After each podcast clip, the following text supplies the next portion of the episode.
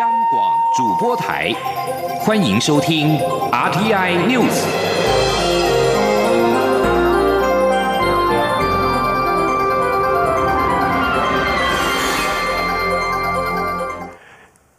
各位好，欢迎收听这节央广主播台提供给您的 RTI News，我是陈子华。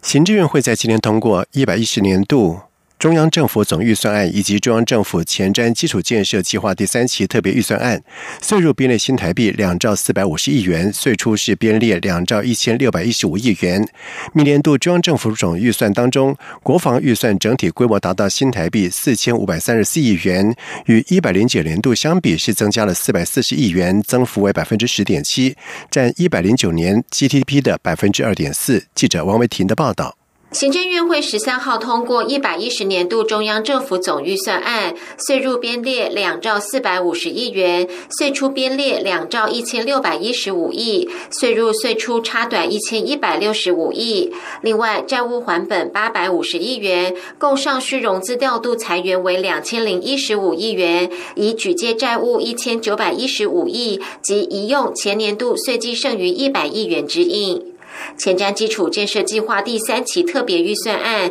岁出部分编列两千三百亿，一百一十及一百一十一年度分别编列一千两百四十一亿及一千零五十九亿，全数以举借债务之应。行政院长苏贞昌在行政院会表示，受到武汉肺炎疫情影响，税入比去年减少百分之二点九。行政院发言人丁仪明转述说：“那院长表示呢？”呃，总预算案因为受到武汉肺炎的影响，呃，税入编列两兆四百五十亿，较去年度减少了百分之二点九。那税出并同前瞻基础建设等特别预算通盘考量下，也编列了两兆一千六百一十五亿元，较去年度成长百分之四。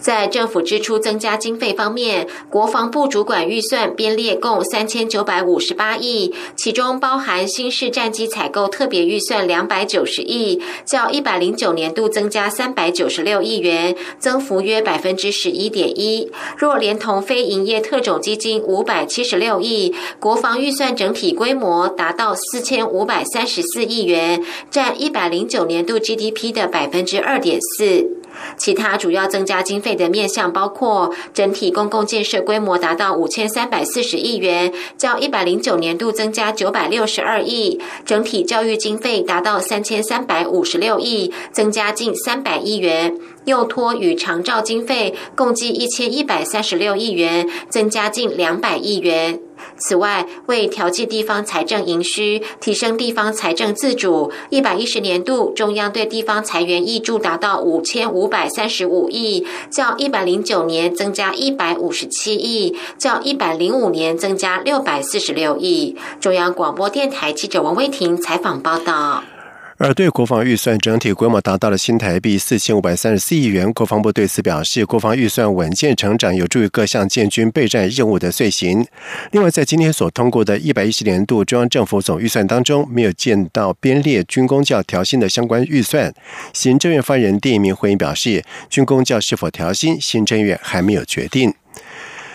民进党团原拟召开第二次临时会处理纾困三点零的预算，但是在国民党团扬言反对之下，民进党团总召柯建明在今天预告九月再见，言下之意将不再召开临时会。而对此，国民党团表示尊重，但是民众党团则是批评纾困三点零的审查不该如此的情绪性的决策，要求既然不开临时会，行政院应该将预算撤回重编，以符合疫情的发展。而时代力量也表示遗憾，并且呼吁各部会不。能够因此松懈，仍应准备预算资料，以利审查。记者刘玉秋的报道。民进党团原定高雄市长补选后召开第二次临时会，处理行政院追加的两千一百亿元纾困三点零预算。不过，在国民党团强烈质疑纾困三点零预算书内容过于简陋，明显藐视国会，反对再开临时会处理下，民进党团总召柯建明十三号透过脸书表示，纾困三点零预算若无法排除一个月协商期，即便召开临时会预算审查，也将拖到九月后第二会期。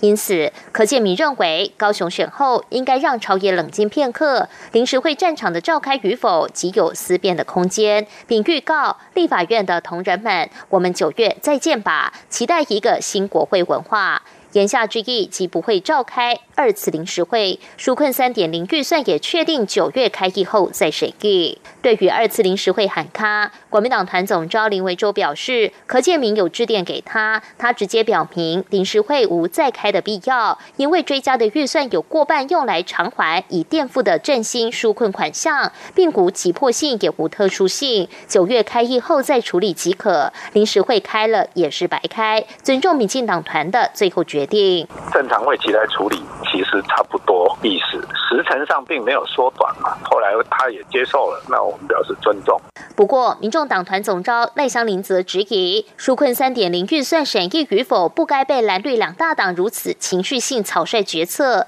但疫情再起，纾困振兴确实迫在眉睫。此时若不召开临时会，民众党希望行政院能将预算退回重编，以更符合下半年的情势。执政党的这种党团的态度，我是觉得轻忽，也不是太尊重这个其他的政党，就不应该在每一个事件上面又用一些情绪性的方式做决策。时代力量党团总召邱显志则说，临时会的召开与议案审议需要朝野各党团的支持，实力主张多开会是好的，但对于因各党团未达成共识而未能成会，实力理解，但遗憾。不过，邱显志也说，除了纾困三点零外，面对香港日益严峻的局势，也该有所作为，应该重新审视《港澳条例》第十八条的相关法规，完善港人政治庇护的行政程序。没开会不代表不能处理事情，预算资料的准备与相关法案的排程，仍希望各部会不要因此松懈。中广电台记者刘秋采访报道。而对于民进党立院党团决定不规划召开立法院第二次临时会，行政院的纾困三点零预算将留到九月再处理。对此，行政院发言人丁一鸣在今天表示，期待立法院尽快的审议纾困三点零预算。针对开放陆生以及六岁以上陆配或陆籍子女返台的相关规划，陆委会副主委邱垂正在今天表示，各级学校即将开学，因此陆委会将会和相关的机关共同努力，希望能够让他们及时返台就学。而下阶段边境管制的开放范围，政府会在不冲击疫情防控的原则之下，积极评估，逐步推动下阶段的处理措施。记者王兆坤的报道。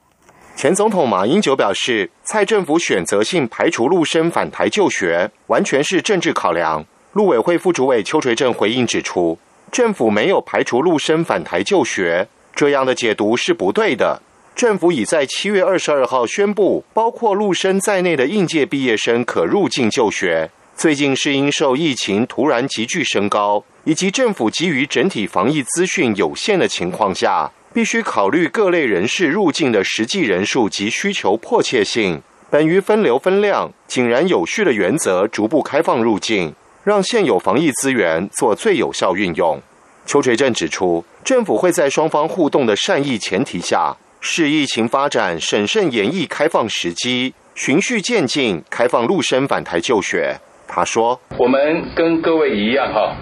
对于目前快要开学了，不管是。”啊，高中以下的学校或者大专院校，啊，政府都在积极研议相关的这些措施，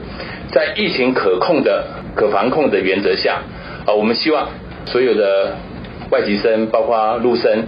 都能够在开学前及时返校来上课。此外，针对修改港澳条例以提供港人更多援助议题，邱垂正指出，尊重各界修法建议，也会纳入评估。不过，现行法令已有相关规范，相关机关都会据此与人道原则积极妥善处理。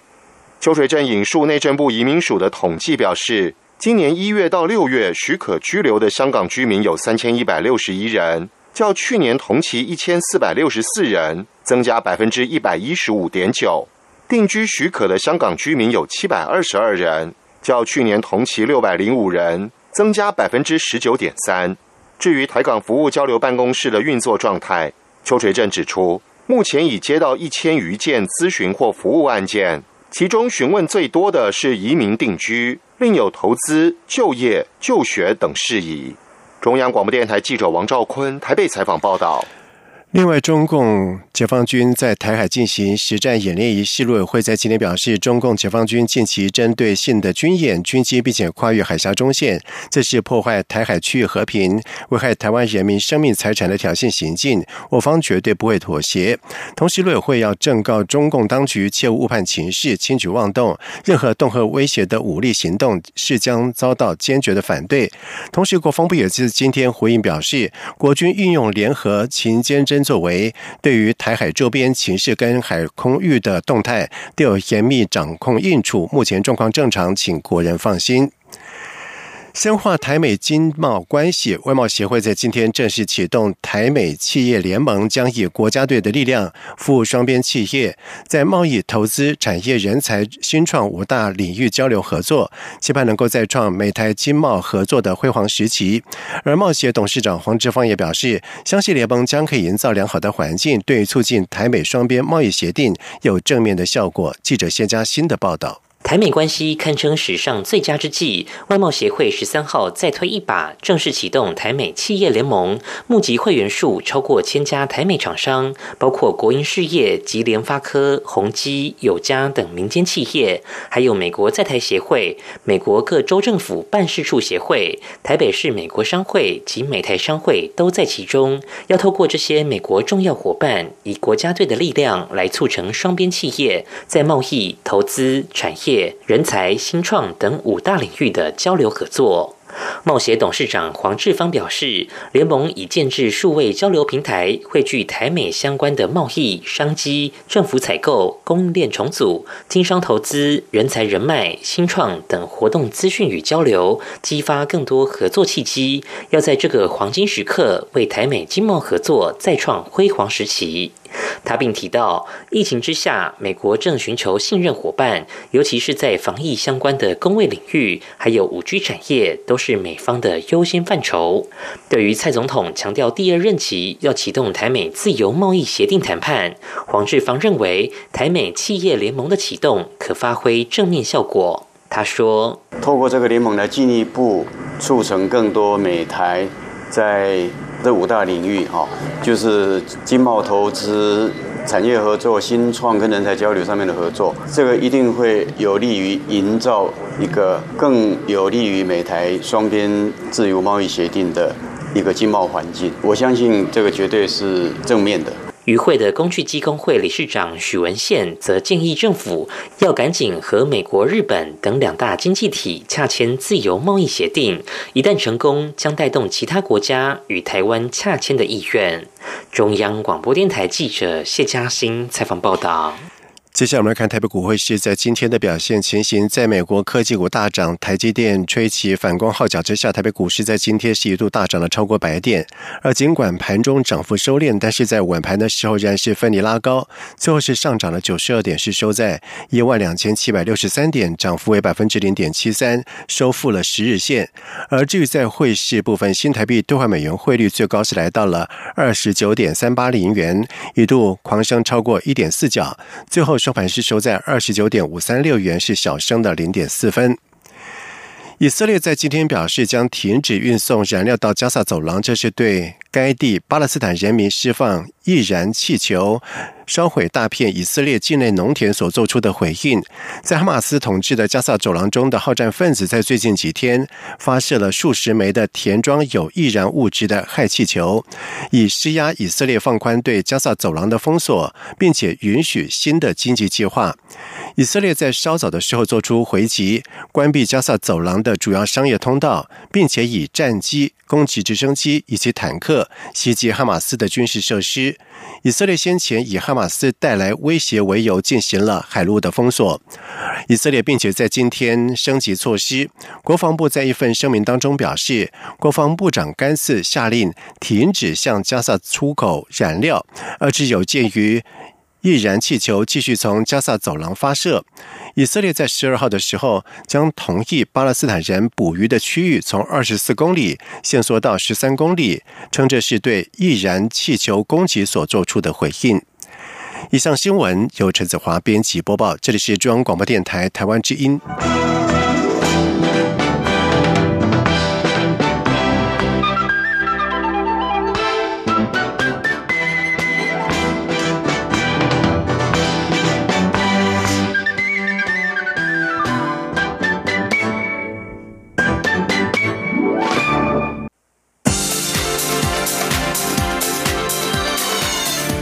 是中央广播电台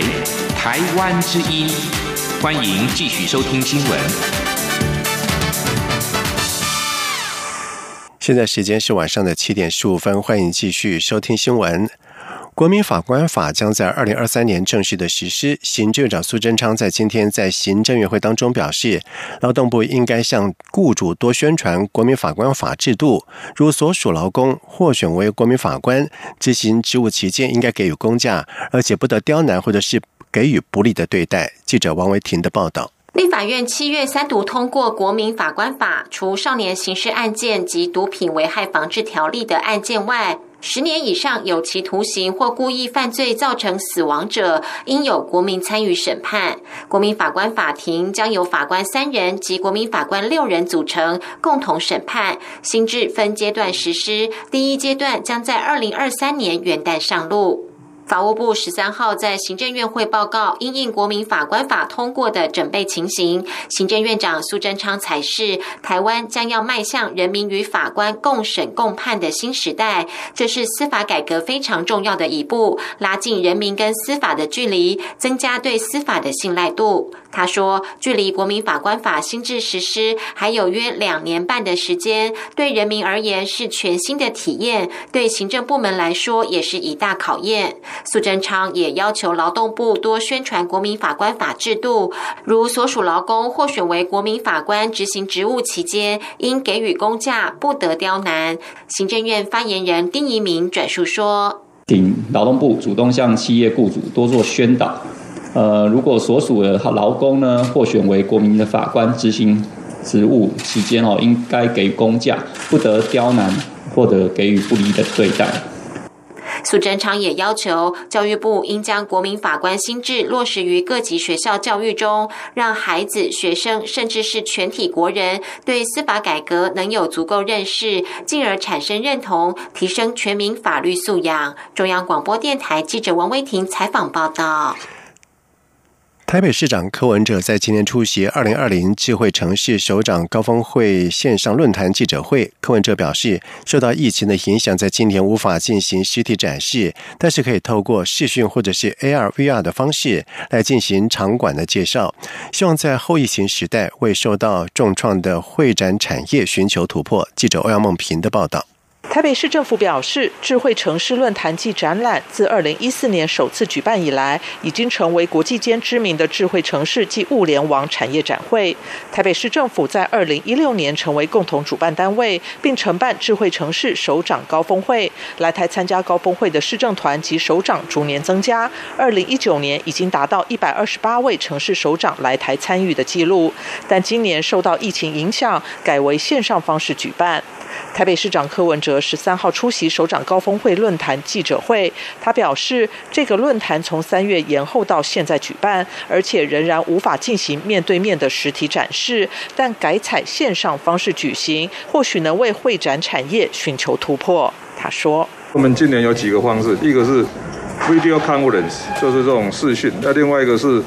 透过 AR、VR 的方式，也在哈来做这个这个场场馆的介绍。”那自己大概没合会，我们也比照这个方式来处理，所以我们也在尝试说，当这个会展产业哈，因为疫情受到严重阻碍的时候，我们到底有没有一个突破的方法？所以今天也是一个会展产业哈，在后疫情时代突破的一个试验场域。那我们就看看今天的效果怎么样。今年的首长高峰论坛自十三号起陆续举办三个场次，由副市长黄珊珊主持。每场次邀请六位北美及欧亚城市首长与柯文哲进行交流座谈，讨论在 COVID-19 疫情影响下如何善用科技、相关政策以及作为，让城市快速恢复常态。中央广播电台记者欧阳梦平在台北采访报道。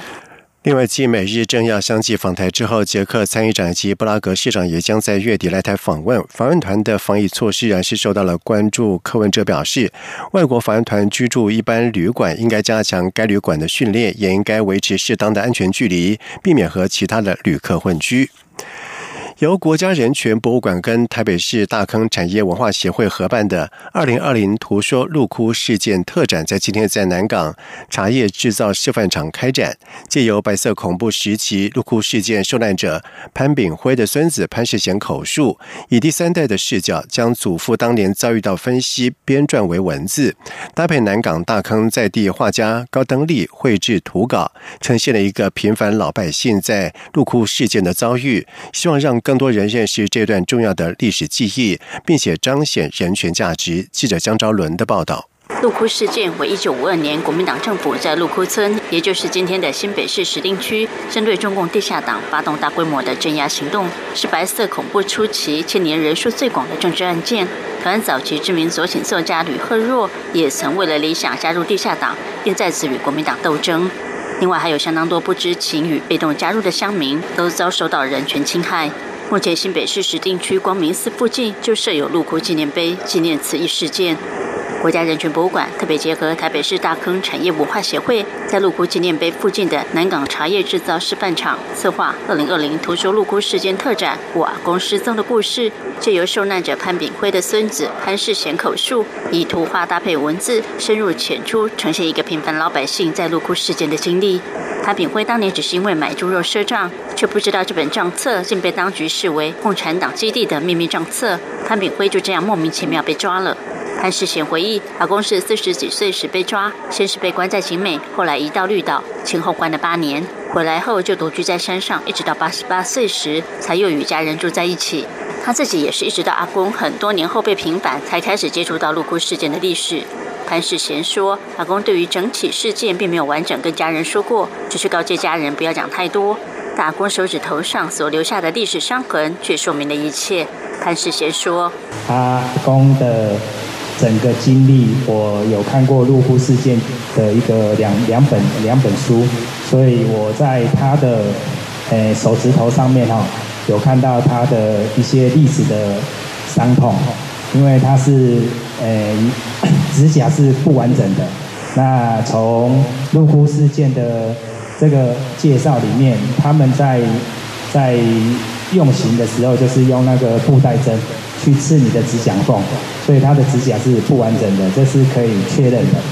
国家人权博物馆馆长陈俊宏表示，人权馆成立的目的就是希望通过国家的力量，促进人权价值，保存历史记忆。人权馆目前保存着陆库事件当事人李时成、陈九雄前辈的口述记忆。年底，人权馆也将与国史馆合作出版陆库事件史料汇编。然而，历史记忆的保存无法单靠国家力量，地方政府、民间单位的共同努力更为重要。陈俊宏期待能持续与南港居民合作，进行相关导览培训，让在地人说自己的故事，相信会更令人印象深刻。中国电台记者张超伦台北采访报道。在外电消息方面，叙利亚总统巴夏尔在十二号抨击美国对叙利亚的最新的制裁是扼杀叙国人民的进一步的升级行动。叙国因为战争和经济危机遭受到严重的打击。巴夏尔是在对七月选出的新国会的第一场演说当中做出了以上的评论。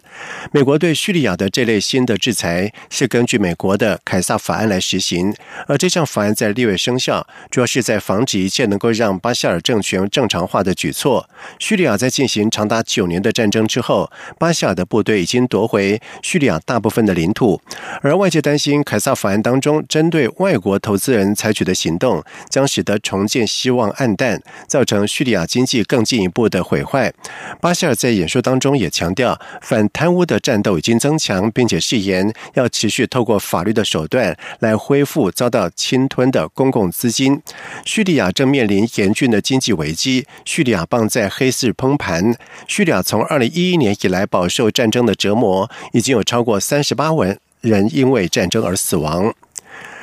路透社在十二号引述彭博报道指出，美国国务院可能最快在当地时间十三号宣布，要求美国大学里由中国政府资助的文化机构孔子学院必须登记为外国使团，而这项发展将明显让美国跟中国关系进一步的恶化。报道引述熟悉此事的消息人士指出，这项行动所。得出的一项结论就是，所谓的孔子学院是由外国政府在很大的程度上持有或者是有效的控制，并使他们受制于对大使馆或者是领事馆类似的行政要求。而美中关系正陷入数十年来的新低点。美国总统川普在争取十一月三号美国总统大选获得连任之前，对北京采取强硬的路线。而根据美国非营利组织美国全国学者联合会，美国截止到六月之前有七十五所的孔子学院，其中有六十六所是在大专校院里面。接下来进行今天的前进新南向。前进新南向。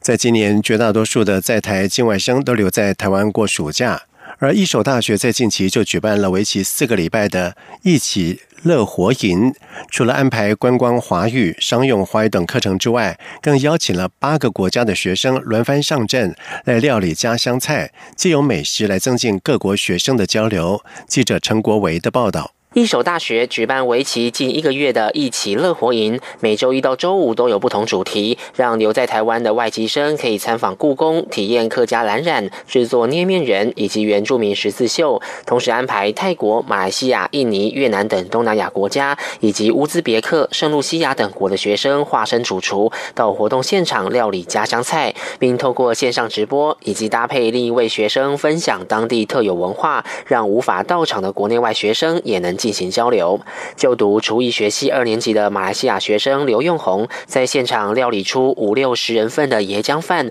炸香蕉以及美露饮料。他说：“最困难的不是要煮给很多人吃，而是买材料。在台湾要购买到一些马来西亚的材料有点不方便。平常上课学校有认识到一些厂商，所以能够联系到他们，他们有一些管道能够帮我获取到这些材料，所以还算可以解决。”刘用红提到，因为本来就没有规划暑假要回国，所以不会因疫情的关系而有回不了家的感觉。他这次也透过一起乐活营，品尝到三个国家的料理。他特别喜欢乌兹别克的烤鸡及圣露西亚的香蕉洋芋沙拉。我也非常谢谢学校，因为能够让各国的学生都体验到不一样国家的文化，然后也可以认识到更多不同国家的朋友，可以增进自己的那个眼界。一所大学国际级两岸事务处组长卢宝婷也来自马来西亚，他表示非常怀念家乡美食。这次看到刘用红料理出在台湾很少见的椰浆饭，